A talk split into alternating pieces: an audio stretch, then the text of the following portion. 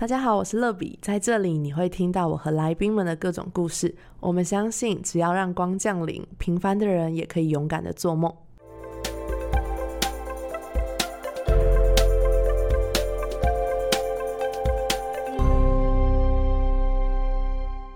迎光临，我是乐比。不知道有多少听众是基督徒，或是有去过教会，还是很喜欢听诗歌。这一集节目，我超荣幸约到我的好朋友新竹浸信会学青牧区的青年传道东哥来到我们当中。我们一个是青年 PK，一个是第一代基督徒，一个是从小就出生在教会。然后我呢是十八岁之后才遇见神，受洗成为基督徒。不过我们有一个共同点，就是我们都很渴望被神使用，一生为主而活。今天就要欢迎我们的大来宾东哥。黄西安传道，Hello，大家好，乐比好，我是新竹建信会的西安传道。其实，在我们教会的里面，我们大家比较会常叫我就是东东哥，就是我都跟 大家说，就是东边的。东 and 东边的东，那其实这个是我姐姐取的这样子。那至于她为什么要这样取，我们也不得而知是 这样子。但是我就很习惯我们的年轻人，他们就比较不会叫我西安传道，他们就会啊东哥东哥这样子。然后我的名字是西安，就是晨曦的曦跟平安的安，所以大家也可以叫我西安传道，或者是东东哥都可以。好，我今天真的超开心，采访到超有才华的东哥。那我在这里要先跟听众们分享，在好音乐金传奖里面有一首很。感动的诗歌就是尽信神学院一群非常火热敬拜神的神学生团队百里透红所创作的，叫做《我在这，请差遣我》。对我真的超喜欢这首诗歌，然后喜欢到我还在自己的 YouTube 上制作了手写的歌词版，好美。playing 谢谢东哥，而且他有下面留言，所以如果大家对于东哥的 YouTube 频道有兴趣的话，也可以到这首诗歌下面，也可以看到东哥的频道，也可以订阅一下，因为我觉得他在里面有很多很棒的创作。哇哦，谢谢乐比。我们自己在网络上面其实后来有看到这首歌，就是很多人 cover 版本。那其实我第一次看到乐比的这个就是手写字的这个版本，这算是我目前最喜欢的一个版本了，真的，因为我个人就是对于好看的字就是特别喜欢，所以就一直。来就会看到乐比在 IG 上面的作品，然后跟文字，然后我觉得我们自己也超级无敌荣幸，我在这个请餐前，我可以有个这么漂亮手写的版本，让这首歌变得很高级。哇，我真的觉得好开心，谢谢可以得到创作者这么高的评价，对我来说也是很幸福的一件事情。那东哥身为百里透红的吉他手，然后也参与这首歌词的作词，所以我想问东哥，这首歌对你来说有没有什么特别的意义？我想不止对我很有意义，对我们那时候在晋神的我们这几个百里透红的好朋友，我们也算是有个共同的一个记忆跟一个意义在里面。那其实主要是因为那时候我们学校因为要有一个有点像是巡回布道会的策划，那这个巡回布道会其实就是在去到台湾各个教会，然后去呼召更多其实想要全职、想要委身的青少年或者是青年，甚至是社青。那我们就办了一个这样子的，算是诗歌甄选。那时候我们就一起来创作这首诗歌。那其实我觉得对我自己来说最大的意义跟感觉的事情，是一开始的时候我们也没有想到这样子的一个行动会让后来有这么多的经历跟这样这么多的故事。然后我们更没有想到这首诗歌成为感动很多人的诗歌。我自己从小我们也就是唱赞美之泉、唱约书亚、唱歌造型牧师的诗。诗歌总觉得好像就是别人写出这些诗歌是很感动的。但是从来不会觉得说哦，自己也可以参与在这样子的诗歌的里面，所以我觉得这算是当回过头来再看的时候，我觉得这首歌诗歌最大的意义就是让我们看到，其实我们真的是跟神说：“我在这，请差遣我。”但是神怎么使用，绝对超乎我们的所求所想。阿门。原来有这样的故事，我我觉得有时候听到一首诗歌很感动，然后能够知道它背后的故事，会更加深这些歌词或是那时候的感动，我觉得是更加分的。那我自己，因为这句话其实也是出。自于圣经就是以赛亚书嘛，没错。对，然后我当时其实听到这首诗歌的时候，我就非常喜欢。然后其实我那时候还不认识东哥，然后我就在乐比的 IG 上面分享，然后我就有 tag 东哥，因为我知道他是这首歌的创作者。然后为什么会这么喜欢这首歌？是我十八岁的时候信主进到我们的教会。那我们教会是一个使徒性的教会，就我们牧者常告诉我们说，我们要成为为主而活的门徒。所以那时候我印象很深刻，是我刚信主大一的时候，然后我在学校里面。呢，有一个大三的学姐带领我读圣经，然后认识神，然后我们就在学校成立了小组。那时候就是学姐一把吉他跟我两个人，然后我们就每个礼拜会有一个时间，大概一个小时，然后我们在学校唱诗、敬拜、祷告，就是有一个祭坛的生活。那个时候大概持续了一年左右。然后有一天学姐就跟我说，我们应该要邀请一些福音朋友进来，然后我们来带领他们认识神。所以那时候一下的时候，我们就邀请了两个，另外两个学生，然后一起进到我们团队，就变成四人组这样子。然后然后到这个认识神的过程，大概到印象很深刻，是我大二的时候，学姐刚好要升大四。那学姐要升大四的时候，她就告诉我，她要去美国读书 一年。对。对，然后就告诉我说，对我很抱歉，因为他才带领我刚信主不到一年，然后就要离开我而去。那这个团队，如果我不继续经营的话，就让他拜拜吧。然后如果我要经营的话，那他就是没有办法参与，只能为我祷告这样。然后我那时候我印象很深刻，我收到那时候他也寄 email 给我，哇，好超传统的这样。我收到那个 email 的时候，我在电脑前面大哭，我就觉得主啊，就是我好想要在学校传福音，可是如果没有学姐的话，我真的很害怕，我不知道我可以干嘛。就是我那时候刚信主，我真的什么都不会，然后我也不会弹吉他，我觉得我自己可能也不知道怎么带领。那一段时间，我就在那边大哭，然后跟神祷告。后来神就用这句话回应我，就是本要使用的人，就是谁愿意为神在这里，然后被他呼召，然后来建造校园。所以那时候我就跟神祷告说，不管有多少人在这里，但是我就是要死守校园。所以我那时候记得我做了这个祷告。所以从那个时候到现在，大概过了十一年，我都没有离开大学的服饰。哇，也太感动了啦！对，这真的是一个很棒的过程。所以我那时候听到这首歌的时候，就觉得你们每一句歌词虽然是你们的故事，但我觉得它也是我的故事。就我觉得它也是唱出了我对神生命当中的那个感激跟呼召拣选的感动。哇，我鸡皮疙瘩哎！我突然我不知道，但是我刚刚突然在想说，难怪你这么喜欢这首诗歌。你知道这首诗歌我们在刚开始的故事跟你的这个超级无敌像。其实我们后来百里透红是因为我们一定要给 Good TV 一个一个名字，给一个名字，对。但其实我们就是只是一群朋友。那我们会聚在一起的原因，其实就是因为我们刚来到神学院的时候，虽然这是神学院，但是其实每一个同学也就是各自忙碌，因为我们有很多的报告嘛，然后大家都在适应新的身份，然后可能都很久没有回到学校读书了，所以。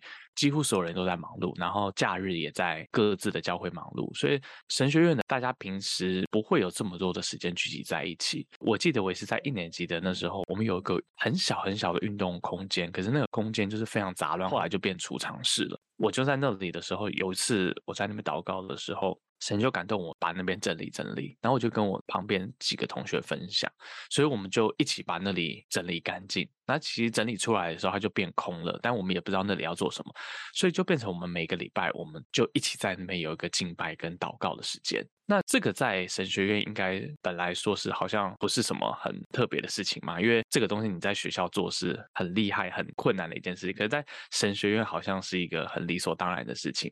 可是其实，在神学院的里面，我们那时候我们也发现，虽然我们在神学院了，但是我们其实最缺乏的就是静下来，然后有一个敬拜跟祷告，为着学校、为着教会、为着彼此生命祷告的时间。所以我们那时候我们就开始每一个礼拜四的时间，我们把它称为 Free Night。就是我们有一个晚上聚集，然后其实，在那个聚集跟彼此祷告维持到大概一年多、两年多的时间的时候，大家也因为那样子的一起敬拜的时间，所以大家的关系变得非常熟，所以以至于后来我们里面的主领就是雨杰，当他在写这首诗歌的时候，他就会很自然的把他这样子的感动跟我们分享，嗯，然后大家一起祷告，然后一起完成。他其实就也是因为这样子，就跟乐比的一起聚集的这个祷。告的故事很像哇哇，我觉得好感动哦。对啊，他其实背后真的是有这一段。对，所以有时候好像被一些东西感动或触动的时候，其实有时候不太明白中间发生什么。但我觉得上帝带领总是很奇妙的，真的。对我今天其实想不起来我到底是怎么听到这首诗歌的，那个是 YouTube 推荐给我的，应该是上帝安排的吧？哇，OK，那我觉得刚听东哥分享这些创作的故事啊，然后神其实也让我们透过音乐来敬拜他。那很多基督徒。其实都非常有音乐的恩赐。对，那不管从 IG 或是 YouTube，都可以看到东哥其实是一个非常热爱音乐，而且超级热爱电吉他的人。对，所以东哥是什么时候开始用音乐来服侍神的呢？我从小就是也是因为音乐的环境，但是我很 好笑，我跟大家讲，就是其实我是一个在音感上很差的人。怎么可能？真的，真的，真的，真的。那因为音感不好嘛，所以我大概唯一能够学的乐器，大概就是打鼓。那我想很多在教会里面成长的年轻人，我觉得蛮多都是从鼓入手的，因为它就是一个刚上手比较有成就感的乐器，所以我就一直都是打鼓。那我前面那时候我们在学鼓的时候，其实我记得我那时候是国小四年级，我们前面有很多的国中生，那他们都很厉害，他说他们学的更快这样。然后我就是我音感不好，我的节奏感也不好，所以其实打起来的时候，你知道节奏感不好的人，然后前面有这么多鼓手，传道就不会轮你服侍嘛，所以我就一直都没有，就是一直打鼓，一直练习，但是从来没有服侍过。那有有一次就是因为啊，我们有一个类似那种母亲节献诗，然后因为前面的那些国中生。他们就是都请假，然后都没有人，所以我那时候我传道就问我说：“哎，我觉得你可以试试看，但是你自己好好祷告一下。”那我那时候我就超紧张，可是我就超兴奋。那我很记得我在那一次要服侍的时候，他只是一首献诗而已哦。然后，但是我在坐上那个鼓的位置的时候，我就跟神祷告说：“主，就是我知道你今天让我可以服侍，并不是因为我是第一顺位，而是因为前面的人，所以让我现在有这个机会。但是这个就是让我第一次服侍你。然后我就跟神祷告说：你让我每一次服侍你的时候，我都记得现在就是我的服侍，就不是因为我准备好了，而是因为你让我有这个机会，这个恩典来服侍你。所以我现在我还是跟敬拜团的每一个学生们分享这个故事。我其实到到现在，我几乎已经很少机会可以打鼓了。可是，当我每一次我有机会打鼓的时候，我要坐上去的那一刻的时候，我一坐上去，我就会想到那个四年级的小弟弟，他对神祷告是主，就是你让我记得。我不管我服侍多久，我记得我坐上来这个的第一次，是因为你给我这个机会，所以我是从打鼓开始。后来吉他是我在高三要毕业的时候，我才接触木吉他。嗯，那我会接触木吉他的原因，也不是因为我弹的很好，而是因为就是我的音感很差。但是我是一个很爱面子的人。那我们学校有很多吉他社的学弟，我不知道为什么，但他们就一直以为我感觉就是那种音乐很厉害的人，但其实我超弱。那学弟们就会来，然后就跟我说：“哎，学长，吉他应该怎么弹啊？你可不可以教我们？因为你很厉害。”这样，我就是很爱面子嘛，所以我其实不会，但是我又不想告诉他们我不会，所以我就会用陪伴的方式这样子。嗯，有时候哦，我看看你们弹的怎么样？哦，很好哦，我觉得你这边弹的不好听哎，什么什么？因为我们常常听嘛，所以我们一定听得出来，但我们不会弹。那学弟们走了之后。我就要翻书，然后偷偷练他们弹的东西，他们从来都不知道，就没有人知道。其实我不会，那他们就是每个礼拜都来问，每个礼拜都来问，然后我就每个礼拜就练他们今天来问我的东西。后来就开始慢慢的真的可以弹了。我开始弹的时候，其实花非常多时间，我就开始在练各式各样的诗歌。因为我记得我那时候我在打鼓的时候，我每一次我边打鼓的时候，我会跟神祷告说：“主啊，我其实我也很想要成为一个能够弹琴、唱诗、赞美你的人。”嗯，对啊，所以我就觉得神就用这种方式让我的吉他练起来了。这样哇，这个故事也太特别了吧！很好笑，对不对？我觉得很有趣，而且我觉得如果你自己知道自己学习的动力是这个的话，好像常常可以有人来激你一下。对对对对，OK。那东哥，你除了用音乐服饰之外，其实我知道你也花很多时间建造下一代的门徒，尤其是敬拜的门徒。那在这过程当中，有没有什么让你觉得很感动啊，或是很喜乐的故事？我觉得也是因为我自己从完全不会，然后到到开始练习，然后开始服侍神。那其实这一切过程当中，我不是科班的音乐，所以虽然我们后来我们有做很多，比如说像乐理的训练啊，像节拍，嗯，或者是很多这类的研习，但是其实我在训练下一代，跟我在看待啊我们的敬拜团的时候，其实我一直很相信，我想乐比以前也有常常听过所谓的，比如说敬拜就是生活。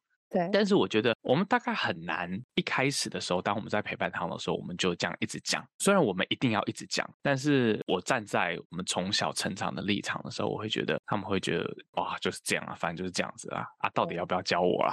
嗯，所以到现在我在陪伴他们的时候，我把我们的敬拜团其实成长，我大概切成三个阶段。那我觉得第一个阶段就是我帮助他们从卧室到团室。就是从这些想要透过音乐来服侍神的人，他们一定是就是自己闷在家里自己练嘛，对，就是爱唱歌嘛，就是想要打鼓。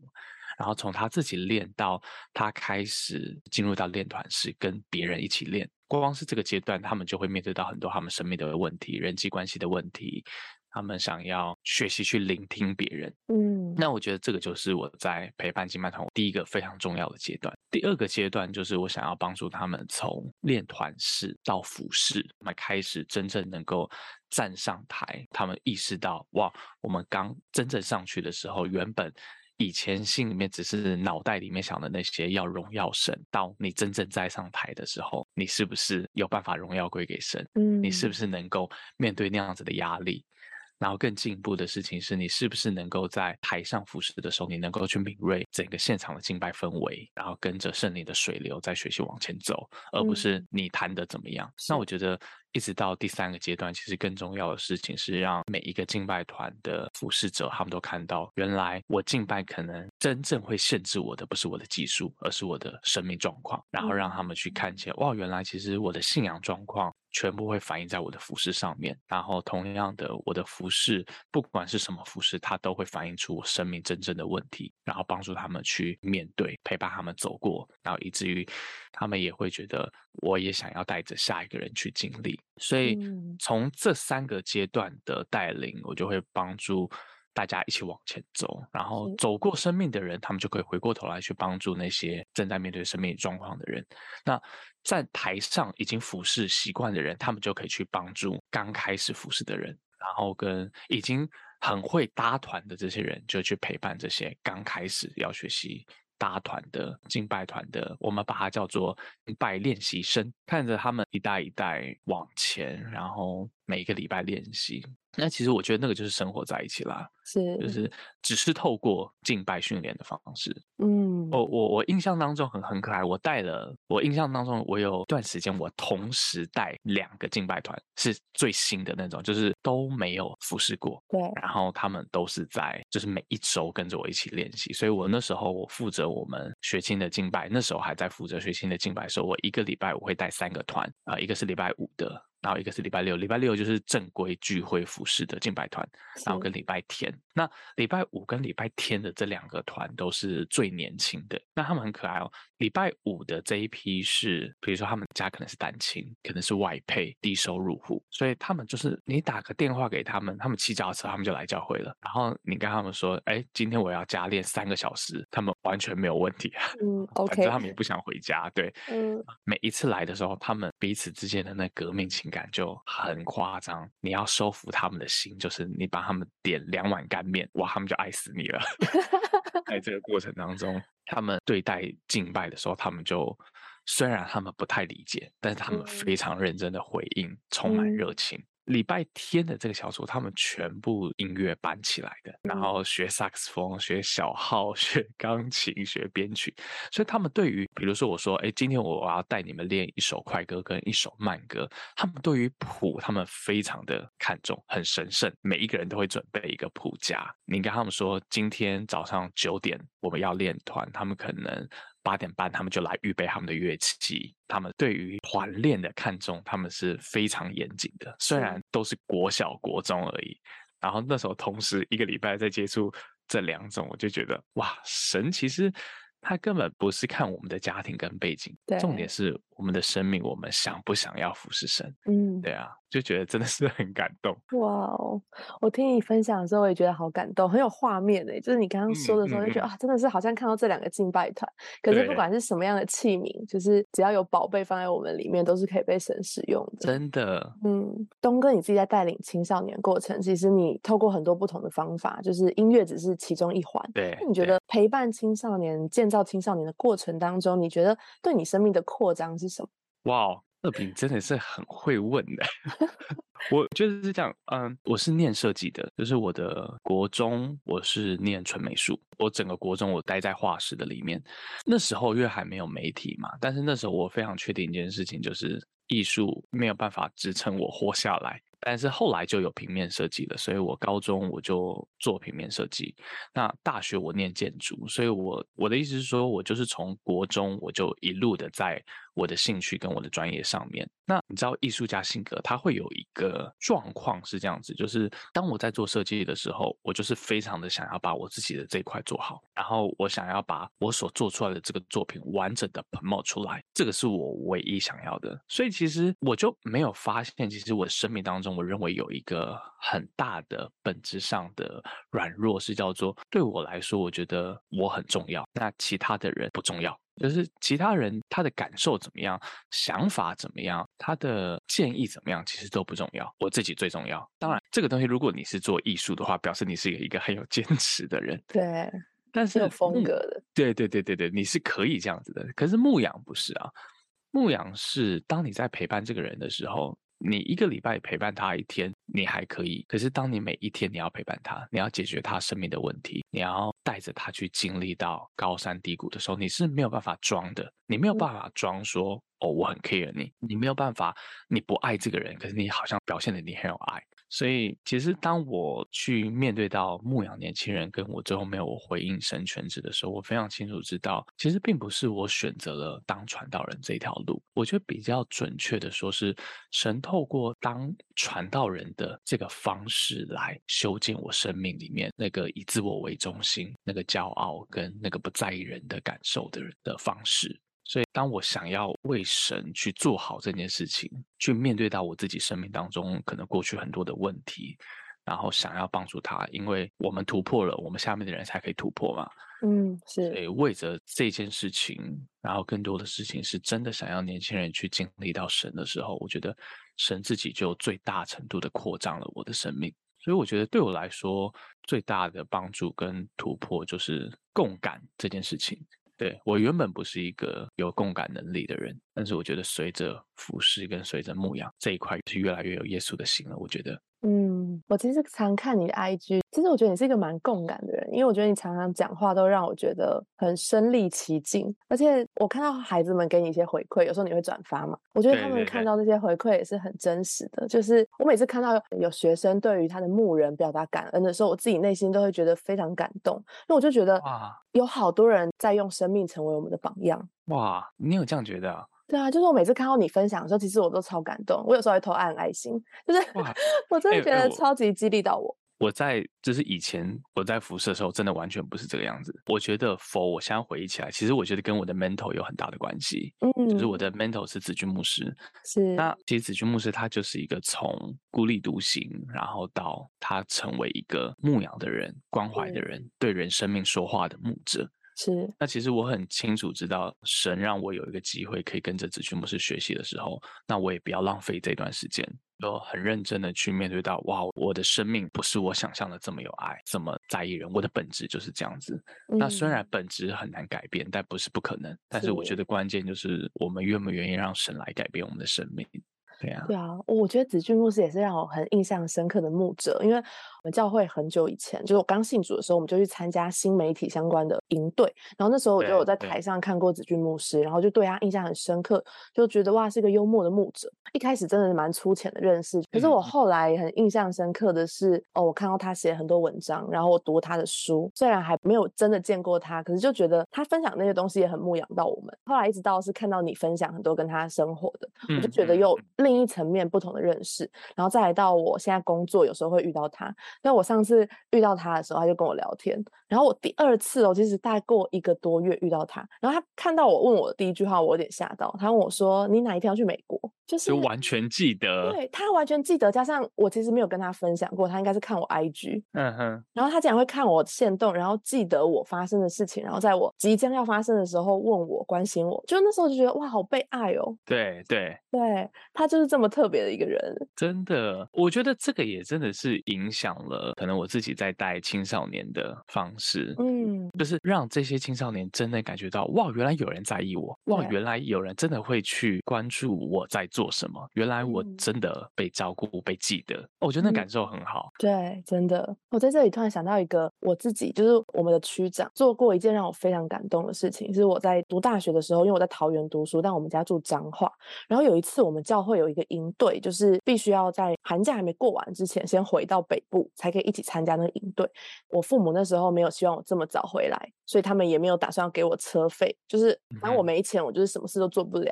那时候我就跟我区长分享这件事情，他就说：“来，我们来祷告。”就他为我祷告完的时候，他就突然跟我说：“不然这样子好了，你跟你妈沟通，这个礼拜我包一台计程车去彰化载你。”哇！然后我那时候想说，太夸张了吧，就是很疯狂，很夸张。对对对。然后后来那个礼拜，我的区长就从台北，然后包了一台计程车，然后因为司机是他爸爸，对，然后就包了一台计程车，然后来我家，然后载我。载完我之后呢，我们还去嘉义吃饭，然后再回桃园放行李，然后再回台北。哇塞！对，然后我就真的觉得这是一个超高程度的付出，付上代价。对，真的是付上代价。然后我从那一件事情之后，我觉得我很多时候面对组员的需要，或者是去探访他们的家人的时候，我都会想到这件事情。我就觉得对我来说，可能就是哦，你不能参加营队，那是你的事，反正我们其他人还是会去。可是他就会看中我，然后想要投资建造我的生命，然后来这样载我，就是这是花很多钱加上很多精力的。这真的会记一辈子哎！对啊，真的记一辈子。他其实对我做过非常多很深刻的陪伴，然后我觉得到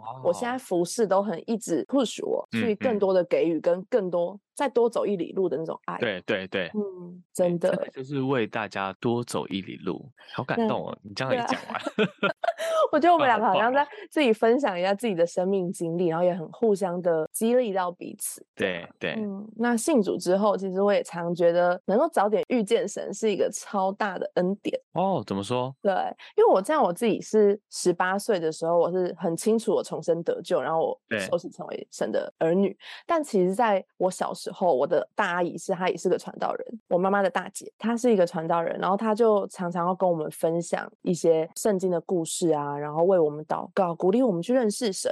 可是我觉得在这过程当中，我就会觉得很遥远。然后我觉得小时候有很多很迷惘跟很黑暗的那些记忆，其实如果我认识神，我可能就有一些新的不同的想法。所以有时候就看到有一些人，他们可以在很年轻的时候，甚至是幼年出生就能够认识神，我就觉得是超大的祝福。对对对，所以我也想问东哥，因为其实当我开始在 IG 上面分享信仰跟创作的时候，就有蛮多基督徒会被我的创作吸引，然后其中里面有很多是我我也是我。对，是，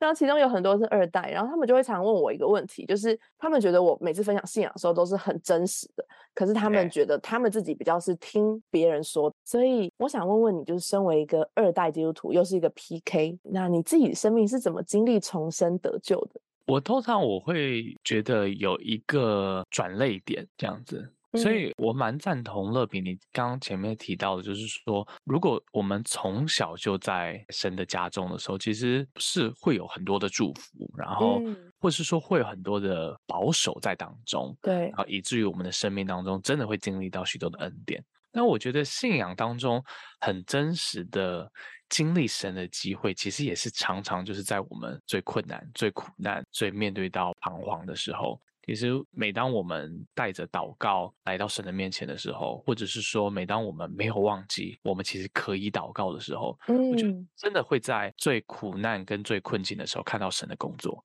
那我觉得这个是基督信仰最宝贵的部分，就是我们可能好的时候大家都差不多，各个信仰都差不多，对，就是大家可能会说啊，感受上都好像差不多。但是我觉得耶稣基督就是最宝贵的地方，其实正是。基督徒怎么去面对到苦难？嗯，我自己经历到神的时候，其实很大一个程度也是因为这个。我那时候在，我是替代役，所以我们那时候在成功里要专训。那我是一个从小到大，就算我不知道神对我怎么说，我问我爸，我大概就会知道神对我怎么说了。因为反正我爸就代表神嘛，我的神就我爸嘛，这样子，所以就会觉得说，反正就是问老爸。那因为那时候我在。准备要分发要去的服务的点的时候，因为我们是猜拳这样子，那我猜拳，我们就是我最熟这样，然后我就只能选择消防役，就是当消防员，或者是矫正役，就是去监狱里面服替代役。那我就觉得我不知道要哪一个这样子，所以我的直觉就是我要打电话给我爸。但是我爸那一次他在上教会的培训课程，所以他在帮大家上课，所以他就没有办法接我的电话。所以那时候是我人生，我觉得我要经历到一个大选择，好像是比如说要去哪一间学校，或者是要去哪一间公司，要不要出国这种事事情。那是我第一次很真实的经历到。我没有任何人可以告诉我怎么选，那我就想说没办法了，我得先做决定，所以我就跟那时候的同梯的人就说：“好，妈，先我就去监狱吧。”这样子讲的时候，我都觉得没事。然后我就交代，我就打电话给我的朋友，然后请他明天打电话跟我的爸爸说：“你的爱子明天要进监狱了。”这样。但是那个晚上是我站岗，那当我一站岗的时候，我就一想到我明天我就要去监狱报道的时候，我就开始一直哭，这样子我就很紧张，然后很害怕，然后就觉得说天哪，就是我的人生 到底会发生什么事情？我爸爸听到的时候会不会觉得说你在干什么？你怎么会做这个决定？然后我前方的道路会不会就是我其实我做了一个错误的决定？会不会这样子？所以我在那一刻的时候，我就开始祷告，然后我就跟神说：“就主啊，你救我，你让我知道该做什么选择。”是，但是我觉得常常我们就是在纠结，到底做哪一个选择才是对的。但是我觉得其实神对我们的心意的事情是，重点不是你做哪一个选择，重点事情是我与你同在。阿门。那时候我就跟神祷告说：“我需要一个父亲，我不要一个牧师告诉我到底做什么选择是对的。我想要有一个父亲，然后来陪我，然后告诉我说我都与你同在。”那在我在对神祷告的时候，我就感受到一个神的一个话语就放在我的心中，就是那个感动，就是神说：“那你要不要我来做你的天赋？”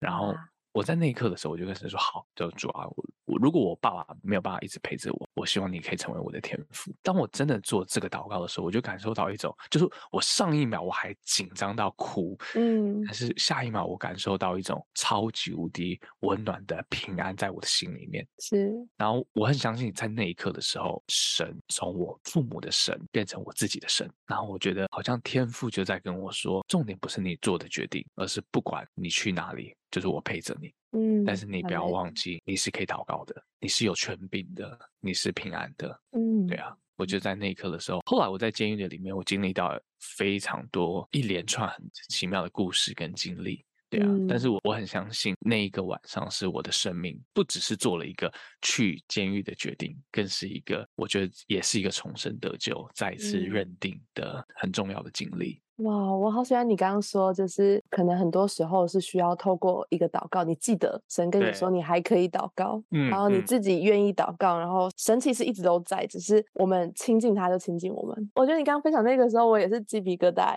我觉得我们我们遇到苦难的时候，都先想起神，然后对事情变好的时候，第一个先忘记神，这样 对。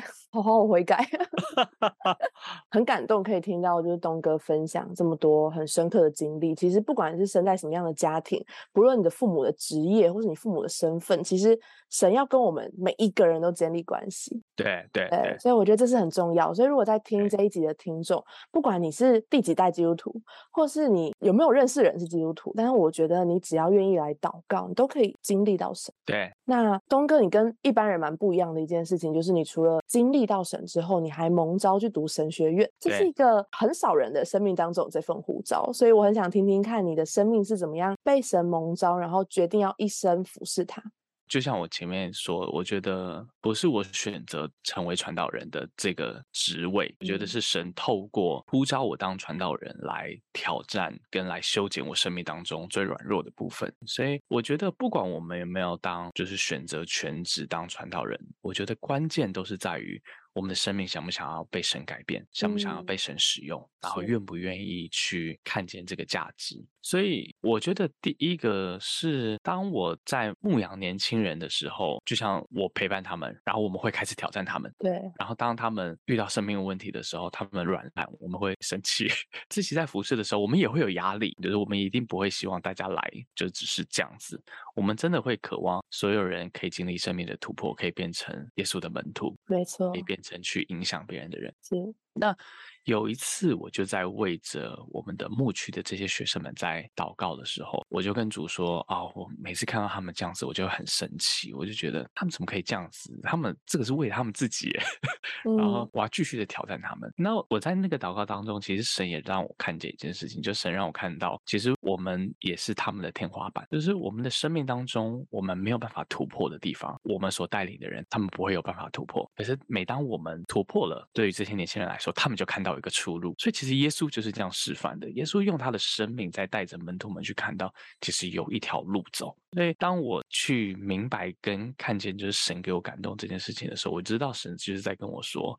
我会挑战你，像是你怎么挑战他们一样。所以，如果你希望你所带的人，他们能够为这个信仰付上代价，那你也要为着你的信仰付上更大的代价。就如果你希望他们往前，你也得往前。没有他们往前，然后你还可以继续在这里，然后最后变成说：“OK，我为你们 祷告。”我在那个当下的时候，我感觉我很像被神就是回呛的那种感觉。当我怎么挑战他们，神会加倍的挑战我。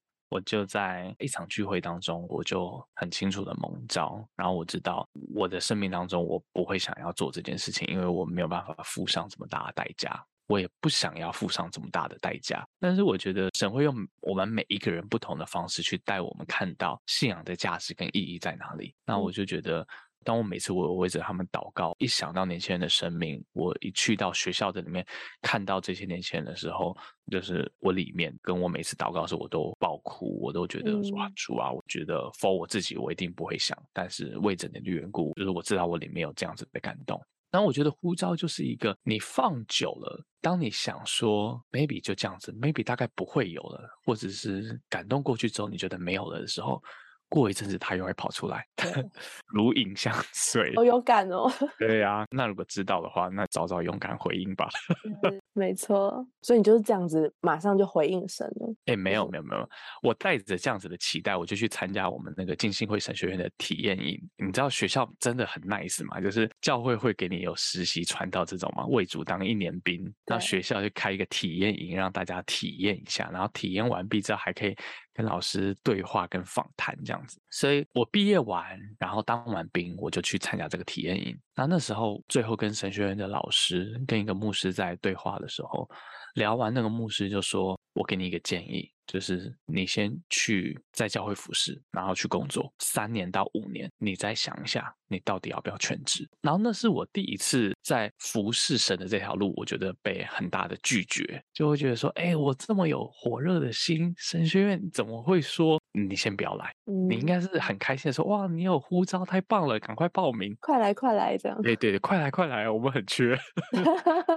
但是那个老师他却很诚实的跟我说，他就说，现在我建议你不要这么快，我觉得你要再清楚一点，所以你给你自己至少三年的时间，就是你就是好好服侍，好好工作。那其实到我一九年，就是真的我是隔了五年吧，我本来想说就是三年，但事实上我隔了五年我才进神学院。当我进去的时候，我的生命状态已经差很多了。然后我跟我教会里面团队牧区学生的关系也差非常多了。然后进去的时候就会被神再一次挑战。那我觉得是这样子的。我觉得我们的神不是一个使人混乱的神，我们的神是一个非常有次序的神。所以意思是说。如果我们没有完成这个阶段神所托付给我们的事情，他不会带我们跳过这个阶段，然后进入到下一个阶段。嗯，就是只有我们完成了我们这个阶段，我觉得神要我们学习的功课，我们的生命才会进入到下一个阶段、下一个挑战跟下一个护照。真的哇，我真的觉得今天采访真的太感动了吧，就是。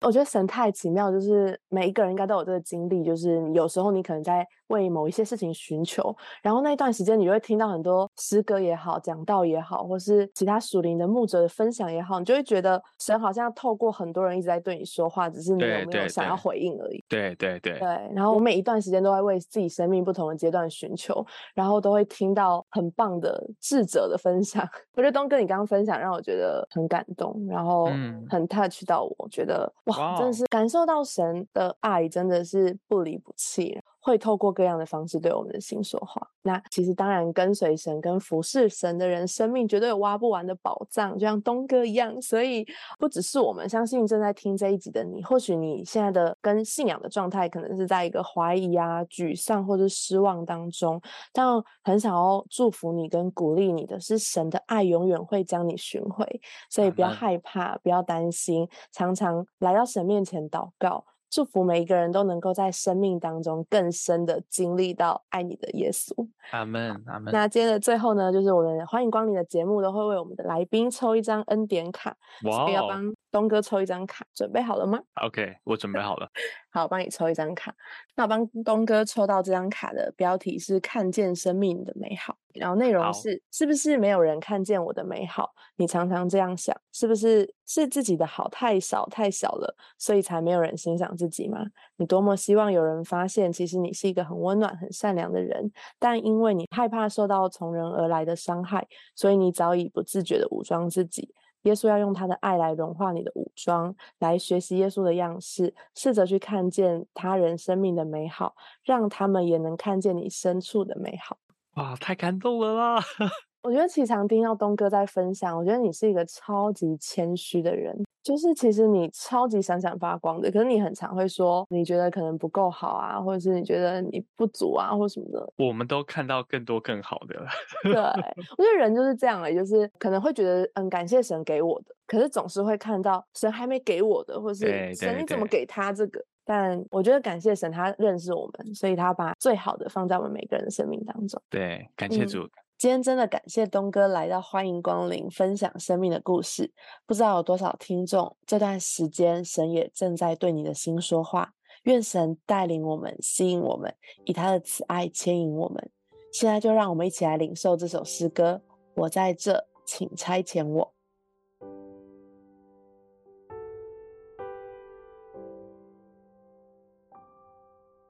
我的生命单是属于你握住，你从黑暗深渊拯救我，耶稣。当我听见你声音呼召我跟随你，我就撇弃一切来回应你心。我的使命单是属于你握住，你从黑暗深渊拯救我，耶稣。当我听见你声音呼召我跟随你，我就撇弃一切来回应你心。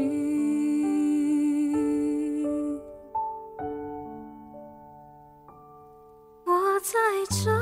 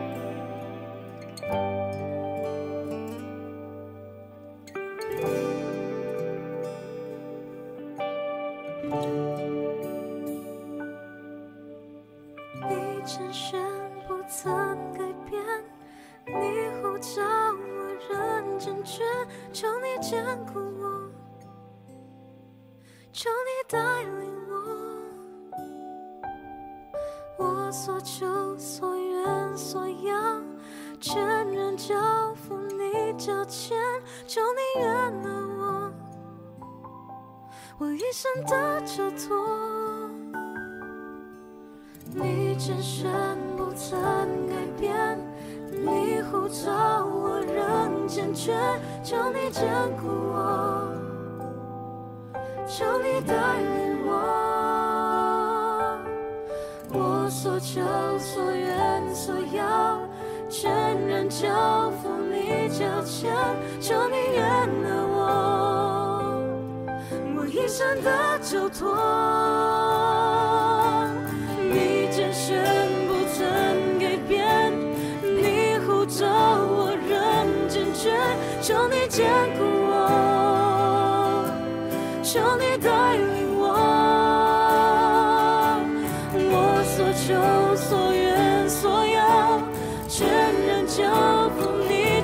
求你原谅我，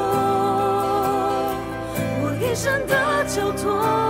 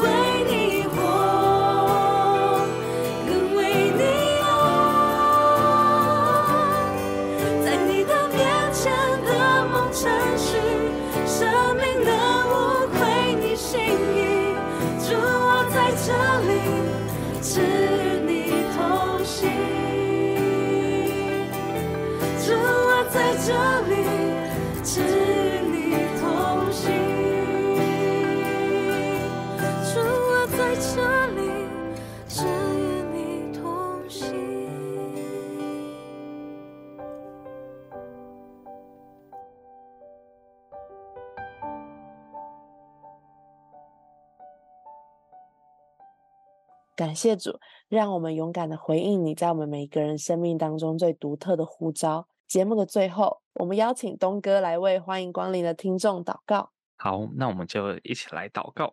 爱我们的天父，我们再一次要把乐比还有每一个现在正在听欢迎光临的听众交在你的手中。阿门。主，你知道我们现在生命的光景，主，你知道也许我们有怀疑，或者是也许我们正面对到低谷，或者是主，我们现在正想要为你勇敢一次，但主要就求你真实的来，让我们生命当中去经历到你，让我们能够去看见，其实我们生命当中重点不是我们选择了怎么样的路，而是我们选择了你。阿门。当这个世界每一个人都在选择为着自己而战的时候，主你让我们有一个勇敢，我们能够选择跟随你。阿门。主也求你的爱、你的恩典，主你的力量，还有你的勇气，加倍的给予每一个我们所爱的儿女，给每一个欢迎光临的听众，还有给予乐比，你加添你的圣灵在我们的心中。阿门。主也让我们在面对到生命当中在往前的时候，主我们知道我们的生命有你，我们可以祷告，